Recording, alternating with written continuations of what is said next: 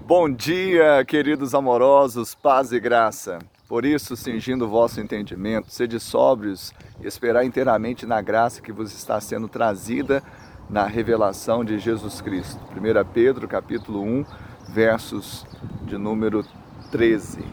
E essa é a palavra do Senhor. A graça revelada a nós é a melhor coisa que nos aconteceu. E Jesus em nós é a esperança da glória.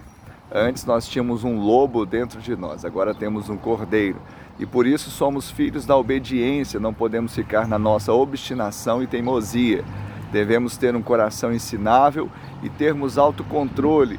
Devemos ter a consciência de que a obstinação é comparada ao pecado de idolatria, ou seja, o culto do eu, é o culto da personalidade, é aquela pessoa que não aceita conselho, que nós estejamos abertos, com coração ensinável, com, crendo na graça do Senhor que temos e aquela que será revelada no fim dos tempos. Que Deus te abençoe em nome de Jesus.